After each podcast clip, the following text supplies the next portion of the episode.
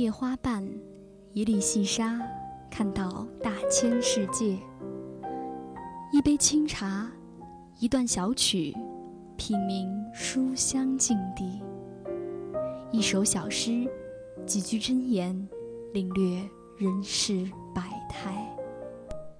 选择自己喜欢的，喜欢自己选择的。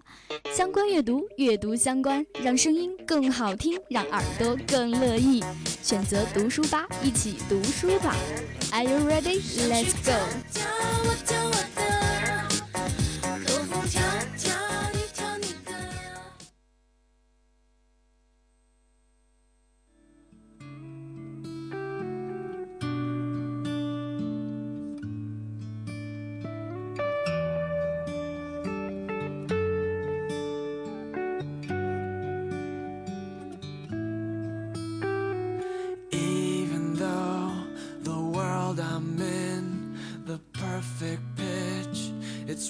disappear. The greatest pressures of my sin don't disappear.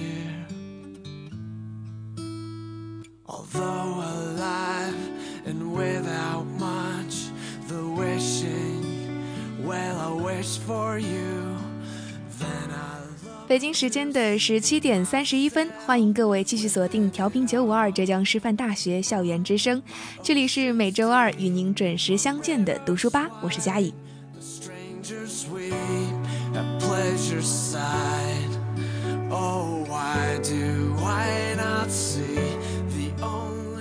也是很久没有做读书吧这一档节目了，可能上一次接手是在上个学期了吧，所以在拿到读书吧的稿子的时候，嘉怡还是会觉得哎很亲切。那今天的读书吧呢，依旧是分为三个板块，第一个板块有言如玉，今天要为大家带来的是大陆作家林贤志的作品《漂泊者萧红》。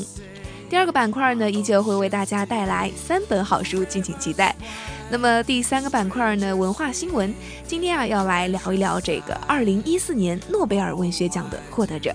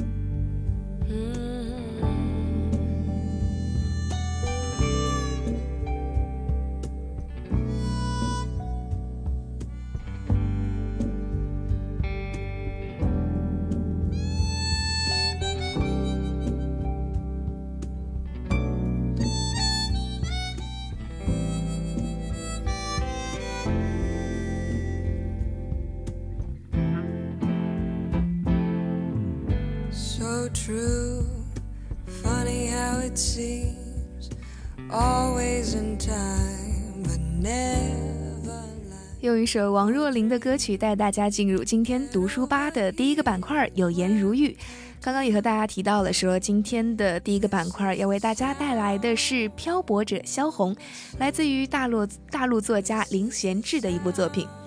那最近呢，其实电影院上映的电影啊，可以说真的是不少。那不知道各位听众有没有去看过《黄金时代》这部电影？我身边很多同学去看了之后，他们的第一个感受就是觉得这部片子的片长真的好长，因为有将近三个小时左右，在里面可能电影院里坐着也是不容易啊。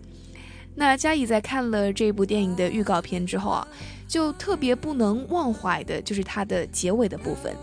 女主角呢很掷地有声地说了一句话，说。这是我们的黄金时代。其实这一部黄金时代啊，是以民国的这个时代作为大背景，那也是用民国传奇女作家萧红她的特立独行的人生和她的爱情经历作为一个引子，然后呢，去塑造了当年一群意气风发的热血青年的这样的一些形象，也是还原了一个啊，可以说是充满了自由理想以及呢海阔天空的时代。Just begun listening to Marvin all night long. This is the sound. 那刚刚不管是书名还是说这部黄金时代的电影啊，没错呢，这部电影的主角就是萧红，一个时常会拿来和张爱玲做比较的一个民国的女子，一个我们好像特别的了解，但是其实知道的又很少的一个作家。最近呢，我想也会因为《黄金时代》这部电影，让大家再度燃起对萧红生平的一个兴趣。所以今天的读书吧呢，就来为大家介绍一下由林贤志撰写的这一部萧红的传记。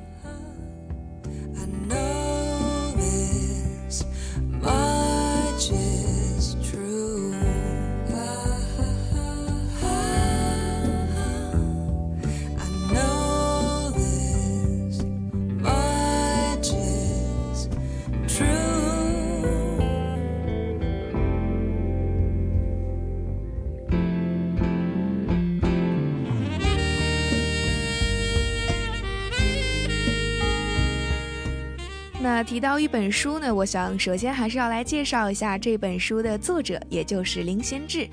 这是一个一九四八年生的，来自于广东阳江的诗人和学者。那在他的写作当中啊，文学和思想批评类的文章其实是最有影响力的。像他的《五四之魂》以及《五十年散文与自由的一种观察》，曾经都是传颂一时的一些名作。那还有像他早年写作的《人间鲁迅》，还有鲁迅的最后十年，也都是曾经引起广泛的一个争论的。其实这个作家林贤志呢，他的文字啊，一向都是以一种啊很冷峻、很静见这样的一种风格见长的。那但但在这本传记当中，我们却能够从中看到他的另外的一种风格，不一样的一面。这个一面呢，就是很温情、很柔和的一面。他也有曾经说过啊，说啊，写作萧红传记的一个动念，本来呢是出于一种偶然的情况，但是在重新阅读了萧红全部的作品和相关的一些萧红的传记材料之后呢，他又会产生一些新的感受和认识。所以说，在产生了这些认识之后，他就决定说要去写一本萧红的传记。所以从这一点来看，好像也不是一件偶然的事情。多多少少也是有带有啊，作者关于萧红和中国社会这种文学观念的强烈愿望在里面的。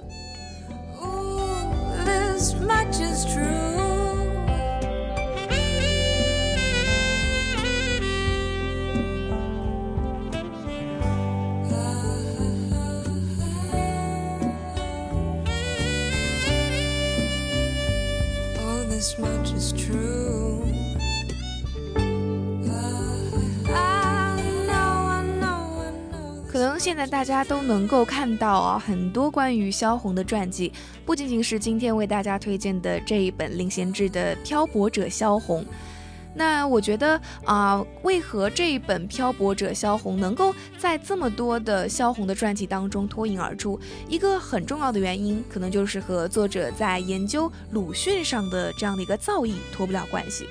可以说，作者对于民国作家群的生活和写作这样的研究是相当的透彻的。那除此以外呢？我觉得更多的内容，我们可以从接下来的介绍一起到书中去一看究竟。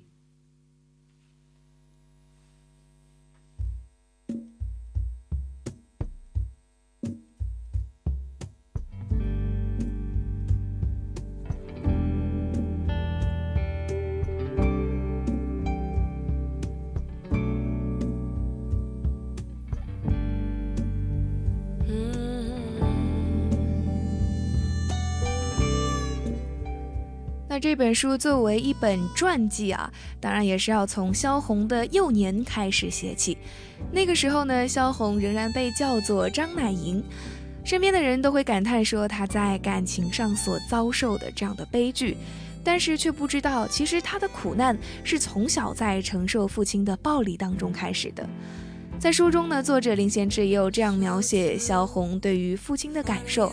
萧红总感觉他的父亲是在斜视着自己的，有一种很威严而且很高傲的感觉。每次从他的父亲身边身上啊，都好像生了那种针刺一样，让人觉得特别的不舒服。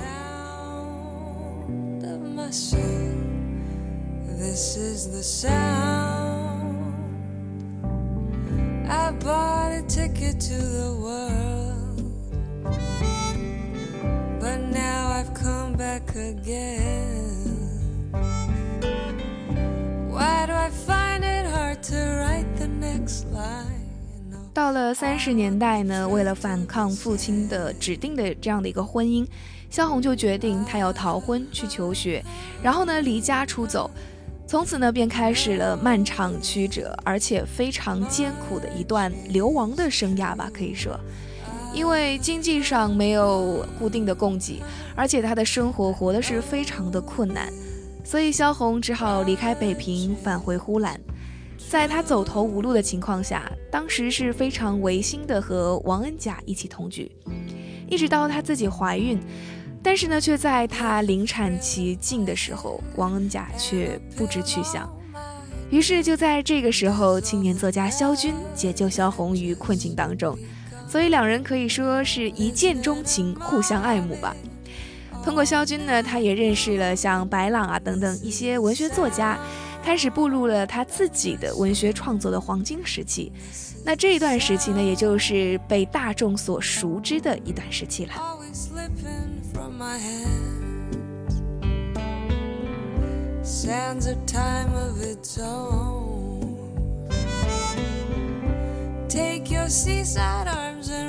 其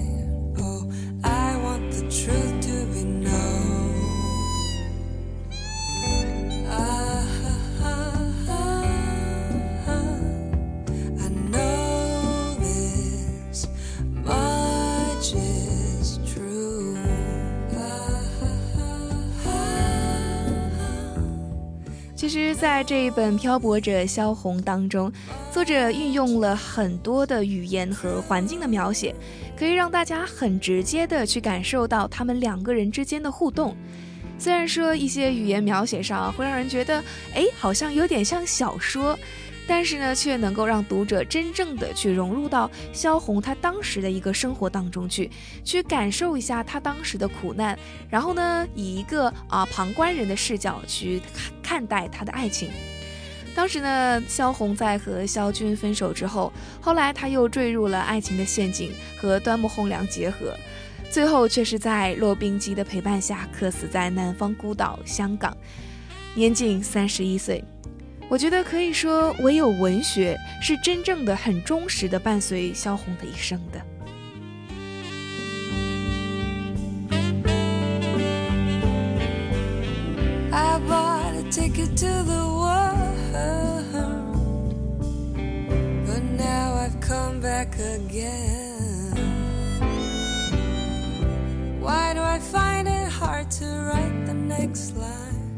再来说说这本书名吧，这本书名叫做《漂泊者萧红》。那很多人可能会问说，为什么叫漂泊者呢？为什么给萧红定义这样的一个前缀？其实作者林贤之啊，也是在一次采访当中给出了大家一个答案。他说呢，漂泊其实除了流浪的这个本意之外，那它有自由的意思。首先是，第二呢，就是表达一种在途中。其实漂泊也很好理解啊，它是一个过程，而不是说要到某一个地方去。那还有第三点呢，就是想要表达萧红一个啊孤立无归属的一种边缘化的这样的一个一个境地。所以我个人觉得这样的一个漂泊者还是很适合萧红这样的一个形象的。所以我觉得在众多定义的标签当中啊，这三个字和他的一生真的是很贴切，最为贴切吧。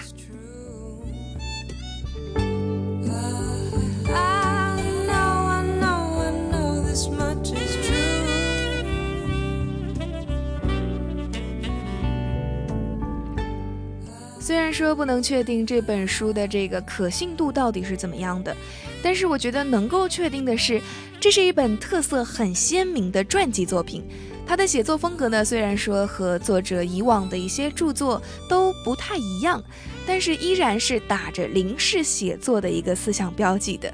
他把萧红放在了现代中国很广阔的一个背景之上。去重现了他的生活，还有写作以及他的一个精神的世界，我觉得也是见证了他的苦难和伟大吧。可以说，或许呢，在看完这本书之后，读者就像我们能够更加了解萧红，当然也可能会对他觉得哎更加的疑惑了。但是呢，思考和阅读其实就是这个样子，在不断的迷惘中思量，在不断的思量中明了。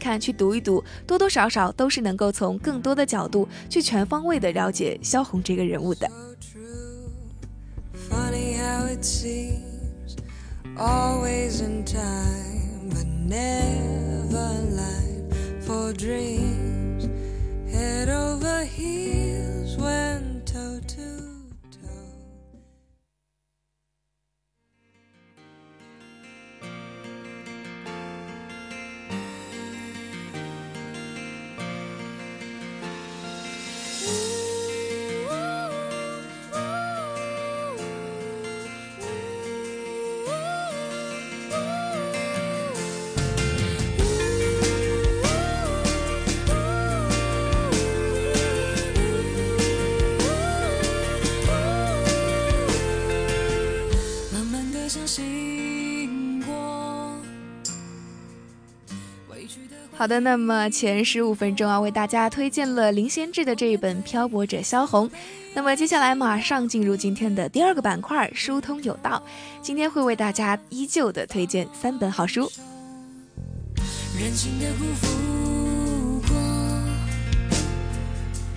崩溃的背影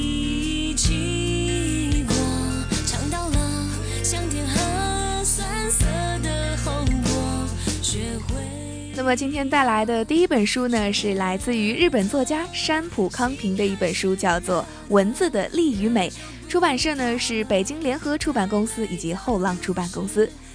那生活在当下的年轻朋友啊，到底还有多少在关注文字这样的一件事情呢？感觉现在的文字啊，好像都变成了智能网络当中可以下载的一些字体。而且提笔忘字的现象也真的是越来越严重了。我觉得字和人之间好像处于一种决裂的状态啊。所以突然看到一本关于文字，同时呢又有啊这个美学意味的新书，就很想推荐给大家。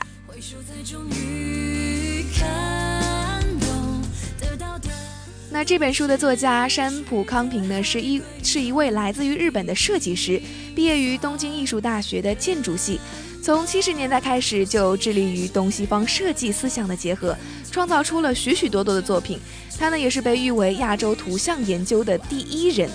在这本书当中，作者根据了文字装饰品的用途，分成了五个部分，而且列举了很多很有趣味的代表性文字，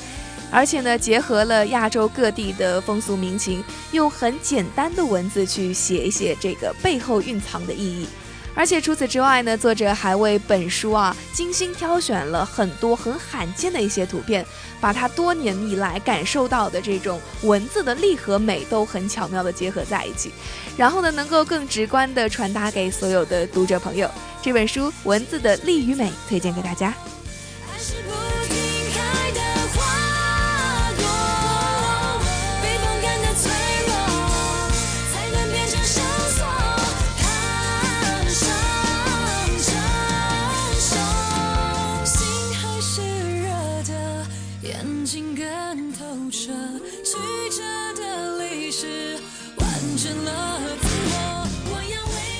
那么今天的第二个板块为大家推荐的第二本书呢，名字挺美的，叫做《梦里水乡》，作者呢叫做清简，来自于重庆出版社。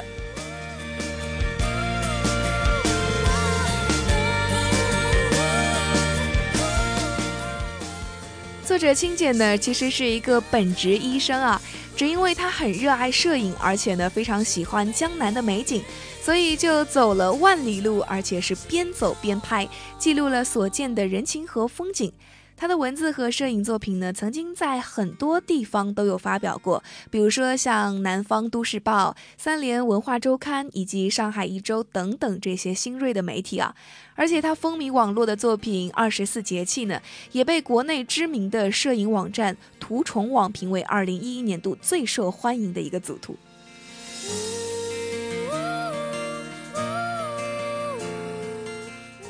在这本《梦里水乡》当中啊，作者以富春江、南溪江等八条水系作为线索，用很细腻的这种优美的笔触和精美的温暖的图片，为读者呢描绘了江南特色古村落的一些风土人情。其实提到水乡，可能大家觉得就是江南会被各类的游记描摹为哎很精致的粉墙瓦带啊，或者说是小桥流水。那这个作家清简呢，他关注的是很啊这种朴素的容颜，是历经沧桑的一种容颜。所以当游人被局限在几个标本般典型的这种江南小镇的时候呢，其实他已经另辟蹊径去寻找江河的一个足迹了。所以如果你去看这本书，会发现这本书绝对不是想象当中的那种游记，当然也不是很温婉的那种带有清新的感觉的。那就来看吧，去看你所看不到的风景。这本《梦里水乡》推荐给大家。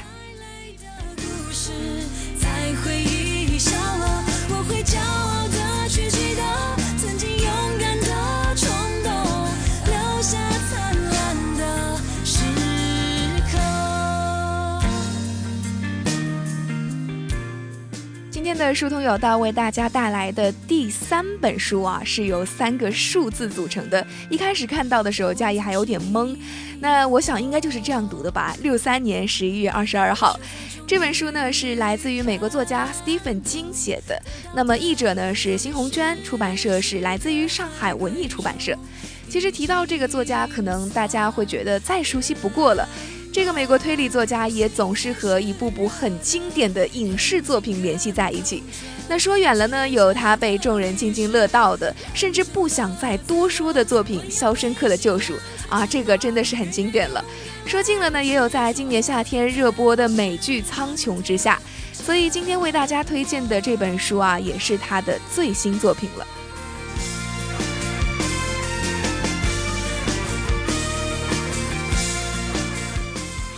实从这本书的书名，我们就可以发现啊，它是一九六三年的十一月二十二号，也就是发生在这一天的一件事情。美国德克萨斯州达斯拉市响起了三声枪响，总统肯尼迪呢当时遇刺身亡了，所以世界也随之发生了改变。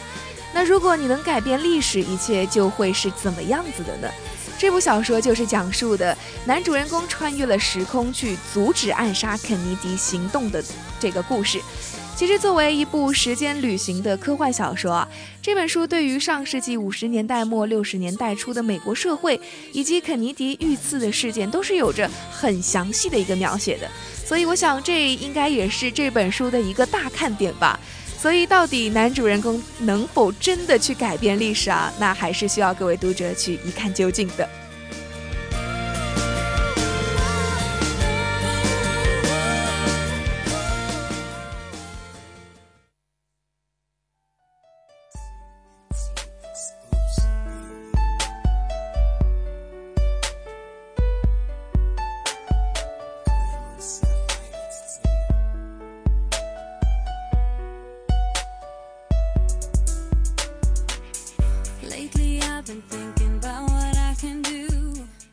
时间的十七点五十三分，马上进入今天的第三个板块——文化新闻，带来最新、最热、最有趣的文化新闻。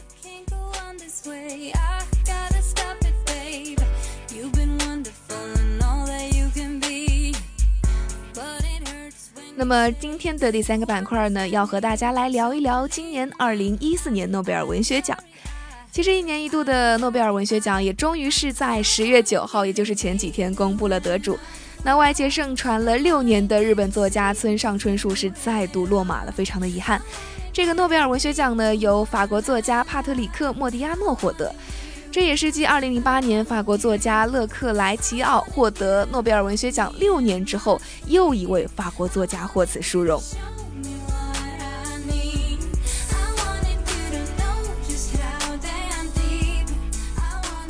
虽然说今年的诺贝尔文学奖获得者可能在国内大多数的读者都还没有听过他的名字，但是在国内呢，的的确确啊，有一大波的文艺青年是他的粉丝了。不得不提的呢，有一个就是王小波了。其实早在一九八六年的时候，莫迪亚诺的代表作《暗街暗店街》就已经推出了简体的中文版。开头呢，就是王小波在万寿寺当中所引用的那一句：“我的过去一片朦胧。”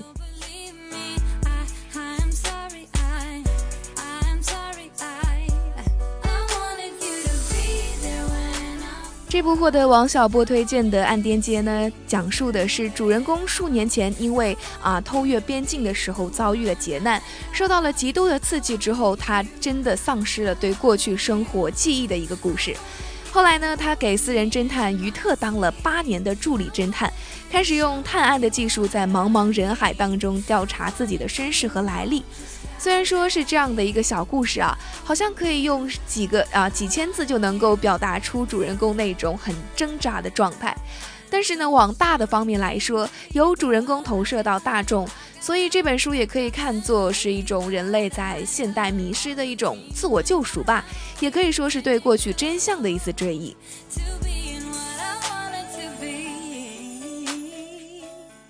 除此之外呢，曾经在读书吧也有推荐过莫迪亚诺的另外的一些代表作，比如说《青春咖啡馆》，还有在早在二零一零年就引入国内的。接下来呢，就还有《夜的草》、《八月的星期天》、《凄凉别墅》，还有《夜巡》等等这些其他的著作呢，接下来也会陆续和大家见面。不管怎么样，能被瑞典那群难搞的文学佬们选中的作家，我们总是还要去读一读的。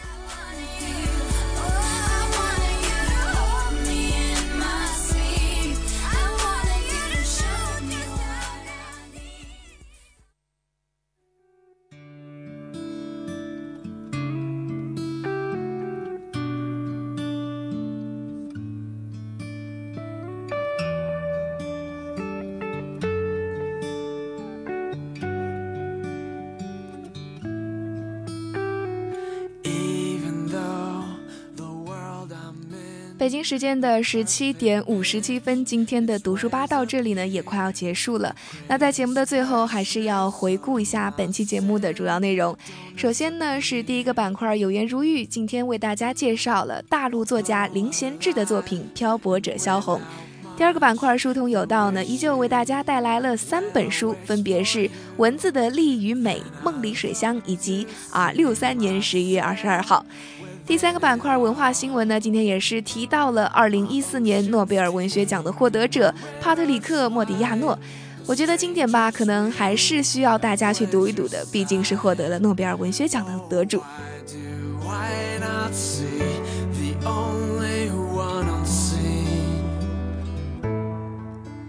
那么本期读书吧的全部内容就是这样啦，我是今天的主播佳怡，在节目的最后感谢我们的编辑路南。好的，那么下周二同一时间我们不见不散啦，拜拜。